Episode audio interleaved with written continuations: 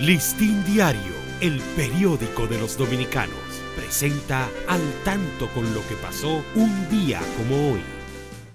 6 de febrero de 1945, nace en Nine Miles, paraje de San Jamaica, Bob Marley. 1997, el carnaval vegano fue declarado Patrimonio Folclórico de la Nación por la Cámara de Diputados.